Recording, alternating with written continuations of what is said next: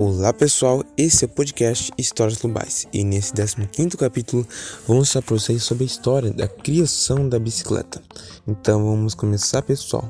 Pessoal, apesar de alguns autores definirem que Leonardo da Vinci ou um dos seus discípulos começou um projeto muito semelhante à bicicleta como a conhecemos, a legitimidade histórica do desenho Codex Atlântico é muito contestada e mesmo considerado como um fraude. E também, pessoal, em 1680, Stefan Farfar, um alemão construtor de relógios, projetou e construiu algumas madeiras de rodas tracionadas por propulsão manual através de manivelas.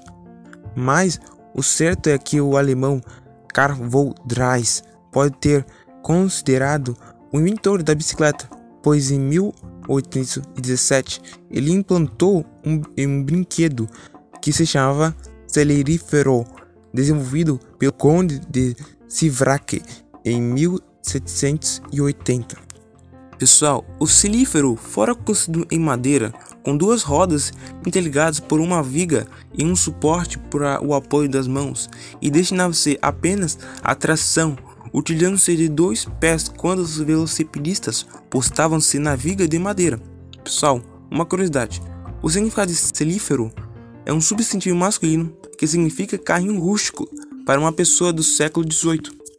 Continuando, pessoal, com esse mecanismo, a bicicleta ficou mais segura e estável, pois as curvas evitavam um antigo jogo de corpo para o lado oposto ao movimento, a fim de manter estável o equilíbrio já que o equipamento em si era bastante pesado.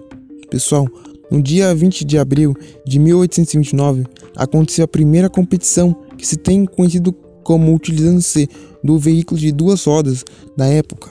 Pessoal, uma curiosidade de Pierre Lellamont, um francês fabricante de carrinhos de bebês, entrou com a primeira patente de um modelo de um velocípede nos Estados Unidos em 1866, fabricando algumas unidades, porém sem muito sucesso.